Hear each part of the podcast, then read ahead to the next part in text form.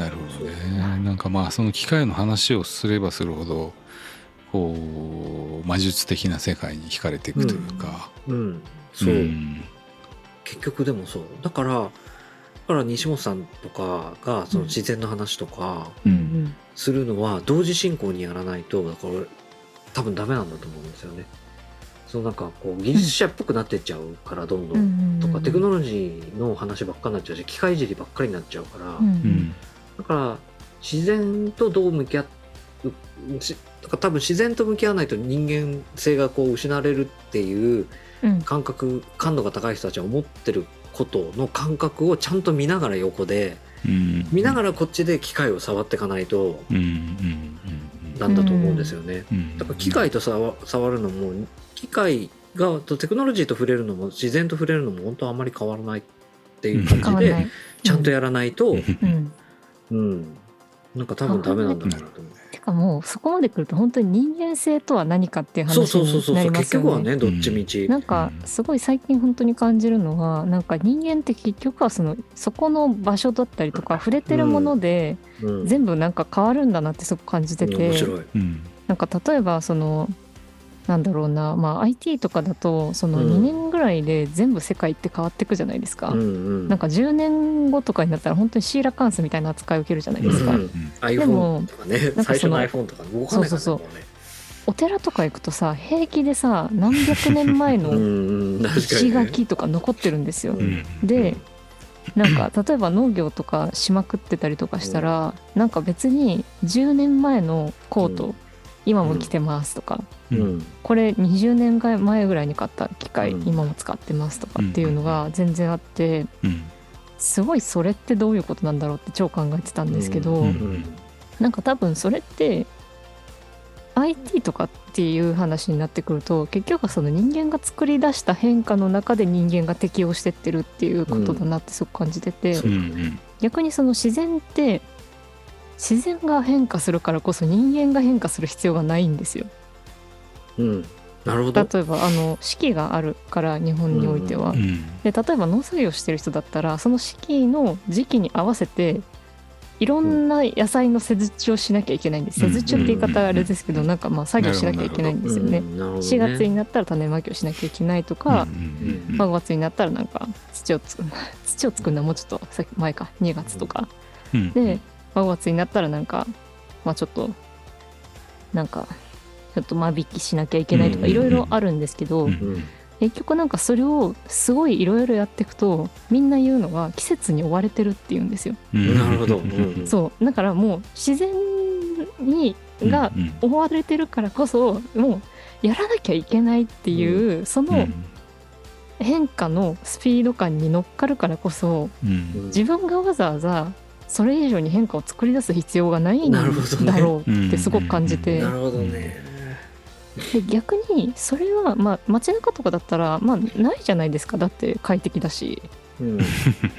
快適だし、うん。なんか電気つけられるし野菜も別にスーパーで食べられるしってなったら、そうん。何も変化多分する必要がないからこそ逆に人間的に変化を自分たちが変化することを求めちゃってうんなんかまあもちろん商品だったりとかっていうのもあるしパソコンだったりとかしたらなんかその季節に合わせて何かを作ろうみたいなわざわざものを作ったりとかし始めてうん。結果むちゃくちゃ加速してそうなってんじゃないかってすごい最近思ってて。ねじゃあサブスクなんか最悪だ。もう最悪なのよ最悪だよね。超最悪なだのってさ待ってればさつうん。来るようになってさ変化しない部分を作るってことでしょ？そうそうそう。まあだからあのまあ街中にいる人たちって結局自分たちで変化を作り出した結果とんでもないスピード感で自分たちを生かして生かせているんですよ。そうだよね。あのうん。本来のこう自分たちが追われてたスピード感以上のスピード感で自分たち動いてるんですよ。うん。そうだからハムスターがあのこうガラガラガラってめちゃめちゃやってるみたいな。で回転の方向増えちゃったりとかしてね。そうめっちゃ回転増えてるんですよ。なんか気づいたらだけどおそうだよね。だけどそれいちいちお金払うみたいなことしてれば自分でお財布開けてってやってれば、その度その度変化は気づくけどうん。毎月引き落としとかになってだからもう変化してるのは財布の中身だけで自分自身は変化してないからってことでしょ。方がうまい。そう。そういうことだよね、うんんえー最悪じゃん。やっぱだから資本主義にやられてんだな。うんまあテクノまあまあ、まあロジーの進歩はだな。でもそれはね本当にそう思う。そこそこのことをべ結局やってんだなって思うもうんん。写真やってると、うんなんか多分その辺って結構根深くて多分その変化を求めてることと資本主義っていうのがあまりにも合致しすぎたっていうそうだよねことがあってそうだよね。だからといれってそこがくっついてんその変化イコール資本主義みたいになっちゃうとそれはそれで話が大きすぎるし、うん。ちょっとこうそこは切り離した方がいいんだけど超根深い関係ではあるみたいな、わかるわかる。わかる。だからそれ、はい、気がつくとそこに陥ってるっていうことでしょ？そうそうそう。だから必ずしもイコールじゃないんだよね。イコールではない。イねコールじゃないはずなのにそれを一番うまく利用してるのが資本主義で。でテクノロジーはもううんそれこそテクニウムじゃないけど勝手に回転して転がってるから、ううん。んで彼らは自分たちがその発展していくためにも資本主義うまく転がしてんだよね、うん。人間も転がしながら、そうそう。だから本だから気が付くとあれあれあれあれってそう便利になってますって。どんどん速くなるみたいな、そうだよね、はい。便利にしてるのは人間が本当に自分たちのために便利にしてるかどうかもはやちょっと分からなくなってきてるわかんないですね。そうそうそう。わかんない、うん。うん恐ろしい。恐ろしい。いやー恐ろしい。恐ろしいよね。ちょっとやっぱりさいやっぱりさ検索ワードとか与えすぎたよね。餌をう。ん言葉教えすぎたでしょいろいろ。もう頭良くなりすぎてんじゃないかと思うんだようね、ん。めっちゃ頭いいと思そう。ちょっとねううん。そうなんだよね。そんな中でも何ができんのっていうのが本当はポストフォトグラフィーそなんだけどね。うそうそうそうそう。うんなんかその本当になんか例えばできるのがなんかその、うん。仕事が早いとか、はい、もう遅いとか、日本においてはそのうん早い方がポジティブだし、遅い方がネガティブなんですけど、本当に遅いのがネガティブなのかっていうのは考える必要があるよね本当とか、はね、うん。でもそういうの考える時間もなくなってきてそうなんですよ。る 怖いわ。怖い怖いそうなの、うん。うんそうなんだよ。しかもリモートワークとかになったら結局結果しか出ないからそうだよね、なんか、ますまあ、もちろんねその結果が大事なんですけど全て、結果が大事なんだけど、その結局結果しか出ないからそのうん。間のなんかその過程みたいなのが、うん。全部ないからその本当に機械的にスピード感と正確さとうん。速さを求められるみたいなことになるし、そうだよね幸せにならないよね。幸せにならない。幸せ。幸せについてやっぱちょっと考えないといけない。幸せ。いや急に難しい話になった。難しい話。難しい話になってしまいましたやっぱ直感って大事なんだな、大事ですよ、うんいや僕直感信じる人好きですね。うー、ん。直感的になってくなんか論理的じゃなくてもうん。やっぱり論理になる前の段階のうん。うん直感が働く人ってすごく魅力的な。まあうん北さんもそうだと思いますよ。や俺でも本当はそうでもなかったよ。理系だし。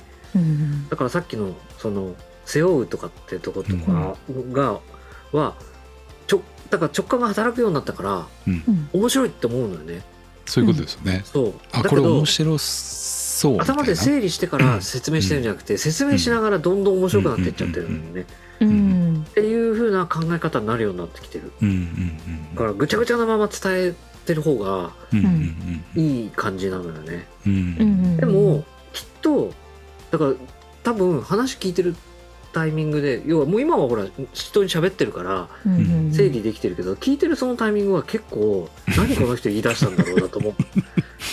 あれ？プリントアウトの話でしたよね？みたいな。うんうんうんでなんでだからそパウル・クレーさあみたいなちょっとバカにしてるかのように見てた人が急に加藤翼はって言い始めてうんなんで加藤翼とパウル・クレーのトレーナーと自分がプリントアウトを作品したいっていう話とかがうんうんなんかこうくっついてくるのかがよくわからないと思うんだよね。う。ん。うんだけど俺はこの3つが表されると面白いと思ったんだよね。うんうんうんうん、全部君の中にあって全部面白いんだよと思って。うん。うん。うんすごいですね。そう。だから多分それはすごい直感的になったと思う。うんでもその直感って多分北さんが今まで勉強してきたうん知識だったりとか経験があってこそつながったそうことだと思それはそううそれはそう。うんうんだからね。さ私直感とは何なのかっていうのがいまいちよく分かってないからこそ、うんいやむしろそれはなんか北さんが今まで勉強してうん。作品とかも作って経験してきたからこそうん。出てきた経験値なんじゃないのかなってうん。個人的にはそれはそうだと思ってます。あ俺の中にもだからパーツはあるんだよいっぱい。うんうんうん。うん。うんでもそのパーツとパーツがえっと何かのきっかけじゃないと多分くっつかないんだよ。うんうん。でそのくっつけ方が直感的になったんだと思う。うんでも前うん。前までだったらちゃんと説明したくなっちゃうからなんかこうロジカルにこうなってこうなってこうなってこうなってこうなるよっていうことを説明するために多分もうちょっと整理してからじゃないとそんなに急にその場では説明できなかったと思う。うんああなるほそうだけどもう絶対面白いって気がしちゃってるから、うん。待て待て待てってなっどて。うん。これってさだ今今こうやって起きた出来事を後から説明してるから、ううん。ん割とロジカルに説明してるけどその時はもっとぐちゃぐちゃなの、そうですね。本人に喋ってる時とかうも、ん。でももうなんか変に確信めいた面白いだろうこれっていうのがあるわけよ。加藤翼知ってる？とかっつって。俺も喋り始めてなん加藤翼がこの後どこへ行くかわからないわからないままみたいな。あんまりどうやってこれを加藤翼がでで加藤翼がなんで思いついちゃったかもうん。うん思いついた瞬間にはよくわからないの自分でも、うん。うん。うん。でもあの時に思った感覚とうん。今のこの背負ってるって塩田君が言ったこの言葉のこの響きが俺の中で同じ響きがした気がするみたいな、うん。そのぐらいの感覚なんだよねうん。でも確かに展覧会ちゃんと見に行ってなければ絶対そんなことは起きないし、コンセプチュアルアートのこととかも勉強してなければそんなことは起きないし、ポストフォトグラフィーでやってたりとか塩田君の研究を見てたりとかしなかったら絶対そんなことは起きないからだからえっと直感のための知識はすごいあのうん。増えたからだっていうのは間違いないけどね。うん。なるうん。なるほうん。それは間違いないいやでも面白いの。だからなんか面白くてしょうがない。面白いなほどいろんなつつまりどんどん面白くなるってことですそねう、そう、そうなんです。そうなんですよ。だからで、で、あの、サブスクじゃなくなってるから。毎回オーダーメイド。うんうんそういいなそうですよ。だからそこがいいんだろうな。うんすっごい疲れるだから頭とか。でもなんかいい頭の疲れ方ですよねそれってきっと。うん、すごい疲れる。うん。うんそうですね。はい。いや、全然愛の話愛ににたどり着け愛ない。の話。1たどり着か時間半経っちゃいました。えでもせっかくなんで愛の話もしときます？なんか。次回そうね、告知はい。というか、まあ、じ実シリーズは実シリーズは？愛について、まあね、前回の終わりにもちょっと話しましたけどね、はいはい。愛について、なんか準備してます？私あの本をあまりにも決められなくて、うん結局超王道のエーリヒ・フロムのうん愛するなんか言ってたやつか「とは何か」っていうう本を。買ったんですよ。う。うんん今読み始めてて。でなんかすごいこうふむふむって思ってます。うんこれあれですか？そのまま話し続けたらいいやつですすよ。いいですよ。なんかそうですね。フロムさんはあの、まあ、哲学者なんですけれどうんうんうん。結構しっかりそのまああの最初の冒頭で愛することというのはまあ技術であるっていう話をすごくしててう。うん。んでその、まあ、結局その話を進めていく上ですごく感じたのは、まあ、西洋のバックグラウンドを持った哲学者なんで、うん。私とあなたとかうん神と主体主体と虐待とかね。神と神から愛されてるものとかね。愛されてるものとそそうでないものみたいな。なるほどね。キリスト教だもんねこう二項対立で話が進むんですよ。でだからこそすごく仏教だったりとか、まあそういう二項対立じゃない人たちに対しとってのうん。愛することって何なのかなって思ったり、うん逆にそれはなんか分かりやすく二項対立っていう概念で私が当てはめすぎてそう見てるからうん。実はそうじゃないうん関係性によってその、なんて言うんだろうある種の私とあなたとかっていう主体客体のうん。関係性が生まれてる生まれてるように今は見えてるのかもしれないって最近思ったりね本当は主体主体かもしれないじゃないですか。だって愛することとは技術であるって言ってるぐらいなんだから、っ愛することそうななるほどね。うん。ていうのをこうちょっとパラパラっとフロムさんの本を見ながらすごい感じてて。うん。だからこそこうフロムさんのをちゃんと読んだら、うん。何だったっけな現代思想かなんかでうん。愛するということって特集がやってるのを私見つけてしまったんですよ。これ買おうかなーって今思ってますそれで。メルカリにとかに売ってないかなみたいな、なるほどね。はい、どうですか？なんかお二人は北さんとか辻口さんとか。僕特に本は読んでないんですけれども、うん。なんかうーんななんでしょうね。なんか今自分の身の回りのことからうん。スタートしてうん。うーんまあ結局ちょっとその愛っていうのが、まあ、キリスト教ベースでスタートしてるんで、うんまあ、西本さんと西本さんが今言ってたみたいに仏教的な愛っていうところをうん。ちょっと今探してたりとかうん。してたくらいなんですけどね。うん。うん。この間あれです。石川さんってあの西本さんの同級生がはいはいはい。はい。谷崎潤一郎のはい「集金賞」っていうのがもう私はもうこのあ間のポッドキャストを聞いて「愛といえばこれしか思いつきませんでした」って教えてくへれました、え石川さんっぽいぞ。すなんかねすっごいドロドロのやつだっつ知って。ドロドロね知ストーリーを知ってるからこそうん。めっちゃ石川さんが選びそうなのもわかるしうん。なんかその北さんにはうん。向いてない？うん。迷ってるだから本当申し訳ないんですけどあのあんまり向いてないと思うんだけど向いてないねでもぶっちゃけ向いてないからこそ北さんが一回読んでどういう感想を持つのか知りたい。なるほど読めるかな。それぐらいなんて言うんだろうな。愛だねっていう感じは確かにある、ああそうなんだ、うん。まあ、確かに愛だよねっていう気持ちはあるけどああのごめんなさい。これ超私個人の話になるんですけどうん集金賞的なうん愛をうん愛だねって思いたくない人。ちょっと違う形の愛ってことですね。そうなんですよ。あのあーこれどうしようかな。ストーリーめっちゃ言いたいけどな北さんに感想を聞きたいんですよ。いやでもね読めるかな。そうだからでも多分これでも多分もうパブリックドメインになってるかもとそうそうそうそう思うん。ですよ Kindle で無料だった。だから読めるんですよ。そうだからあの気になる方こう皆さん読んでもらえたらいいんですけどそう単純に俺がねこうちゃんと読んでいけるかな。え何？あざっくりあらすじだけ知りたいかうん。絶対聞きたくないかどっちかですか、えー知ってた方が読みやすい気がする。あーえっとじゃあ私もちょっとあの名前とか全部忘れてるんですけど、うんうん。とりあえずざっくりとした登場人物2人あ二人うん。おんなんかその舞台はなんかそのなんかあ私もあのこれ絶対すごいあのもう怒られそうなぐらい超 知識がまばらなんで、あの、うん。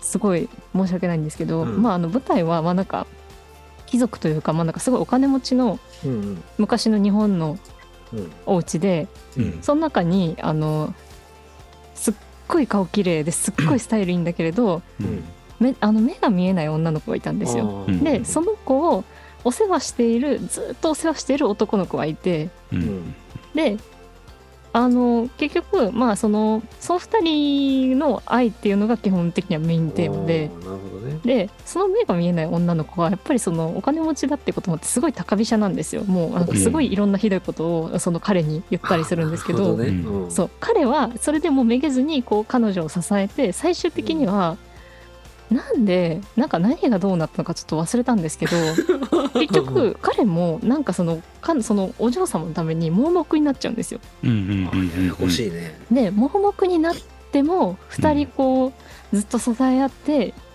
生きていくかなんかの結末だったと思うんですけど、そういう感じの思い出した。愛って読んだことあるんですいう。読んだことありますね。愛っていうのが結構そのメインテーマとしてこう見られてる。ううんんなるほど。ね。でもさそういうのじゃないじゃんってこうそうあ 天の弱の西本はそう思うわけですよ。なるほどね。なんかなその美徳的なのって思いながら、うん。なるほどね。マゾヒズム的美徳そうそうそうそう、なんかそうくいる愛は苦しいものなんだね。うなんかさそのうん。なんかそういうのちょっと苦手なんですよ。なんか、うんうんうん。なんだろうこう健全さを求めるっていうのも別のなんかそのなんだろううがった見方なのかもしれないけれど、傷つけ合えばこそ愛も違うだろうってすごい思ってて。傷つけ合えば？傷つけ合いこそ愛みたいな。傷つけ合いこそ。本編っぽい感じの話になってきたぞ。なってきたね。そういうのは違うでしょみたいな、うん。なんかもうちょっとこうハッピーで健康的で、うん。それぞれが幸せになる形の愛とかってうん。あるじゃないってすごい思うからこそ、うん。